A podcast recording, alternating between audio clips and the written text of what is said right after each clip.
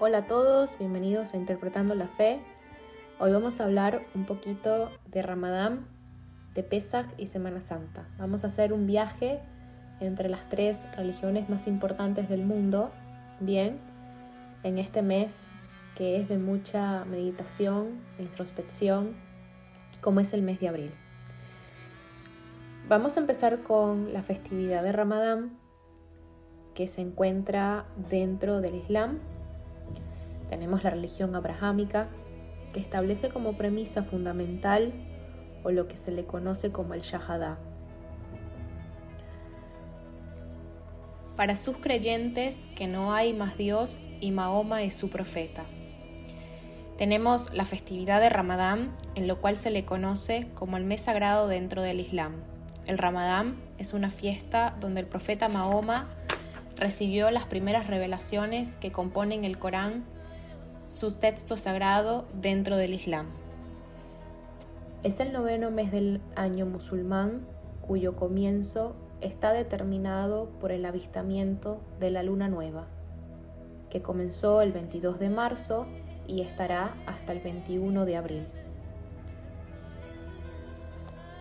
En Ramadán, los musulmanes ayunan, es decir, no pueden comer ni beber en horas diurnas. Los creyentes se abstienen de todo alimento o bebida, incluida el agua, y de también mantener relaciones sexuales desde el amanecer hasta el anochecer. Tradicionalmente el ayuno se rompe comiendo dátiles y cuando se llega al final del ramadán se rompe comiendo el tradicional dulce baklava. Se toma agua y hacen una fiesta. Al final del ramadán los musulmanes se reúnen en espacios abiertos para orar ir a desayunar y comer después de un mes su primera comida diurna. En muchos de los casos se intercambian regalos y también se dan limosnas a los más necesitados. Las personas se ponen ropa nueva, lo que significa la marca de renovación espiritual. En el judaísmo celebramos Pesach, que se encuentra en el mes de Nisan, donde conmemoramos la liberación del pueblo judío de la esclavitud de Egipto, en lo cual se encuentra relatado en el libro del Éxodo, en los capítulos del 15 al 20. El precepto de celebrar Pesach se encuentra en Levítico, donde es llamada las fiestas de las Masot que son panes ácimos, sin leudar. Y esto es porque cuando el pueblo judío salió de Mitzrayim, es decir, de Egipto, con mucha prisa, no tuvo tiempo de leudar absolutamente nada. Así que no hubo tiempo para un pan en el camino, dando origen a esta tradición. En Pesach, los primeros días no trabajamos y recordamos el sentido de la libertad. En este precepto bíblico de la festividad resaltamos la importancia del recuerdo. Como por ejemplo, y deberás recordar que fuiste un esclavo en Egipto y observarás estos preceptos. Y este día será para ti recordatorio y observarás una fiesta para Dios a través de tus generaciones observarás una fiesta en ordenanza eterna. Y recordarás este día en el que saliste de Egipto, de la casa de la esclavitud, porque la fortaleza de la mano de Dios te sacó de ese lugar.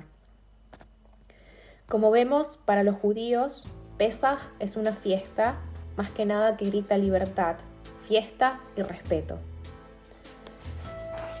Los judíos en Pesaj no pueden comer nada que contenga levadura, nada que se esponje o nada que normalmente leude o levante.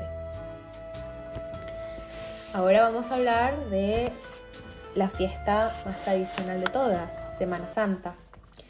En el catolicismo se celebra la Semana Santa que comienza formalmente en el Domingo de Ramos, que comienza en el Evangelio de Mateo y Marcos, en donde Jesús entraba en Jerusalén en medio de una multitud que lo aclamaba. Jesús había estado en Betania y en Betfagé. El Evangelio dice que cenó con Lázaro y sus hermanas María y Marta. Se narra que Jesús envió a dos discípulos a la aldea cercana con órdenes de recuperar un burrito que había sido atado y nunca, pero nunca montado, y dijo, si os preguntan, decid que el Señor necesita el burrito y que le será devuelto algo. Se celebra en la mayoría de las iglesias litúrgicas el Domingo de Ramos con la bendición y distribución de ramas de palma y ramas de árboles nativos, como por ejemplo el sauce, el olivo o los olivos. Eh, se utiliza también, por ejemplo, el lujo, entre otros que representan las ramas de palmas que la multitud esparció frente a Jesús mientras él estaba en Jerusalén. En la Biblia no se habla directamente de la Semana Santa, cabe destacar, pero sí se narran los hechos de la última semana de la vida terrenal de Jesús. En muchos de los casos se le considera la pasión de Cristo porque se vive, o mejor dicho, se tiende a revivir sucesos importantes, que en los católicos se ve como el jueves santo, con el lavado de los pies, la última cena, la Eucaristía y el arresto de Jesús.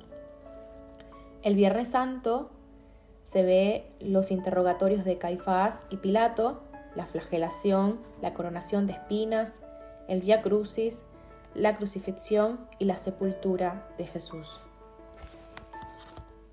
El sábado normalmente siempre es la soledad de María y los consuelos que tenía María. Por eso en muchos de los casos se cierran los templos, bien, conmemorando la pérdida de Jesús. Y el domingo se ve la resurrección de Jesús. Indiscutiblemente eh, es un tiempo de reflexión, de cavilación y meditación cual sea tu religión, te pido que te desconectes de lo mundano y te conectes con tu poder meditativo. Y consideres con mucho respeto a los que llevan la Pascua en su interior. Pues recuerda que la fe hace que todo sea posible y el amor hace que todo sea más fácil.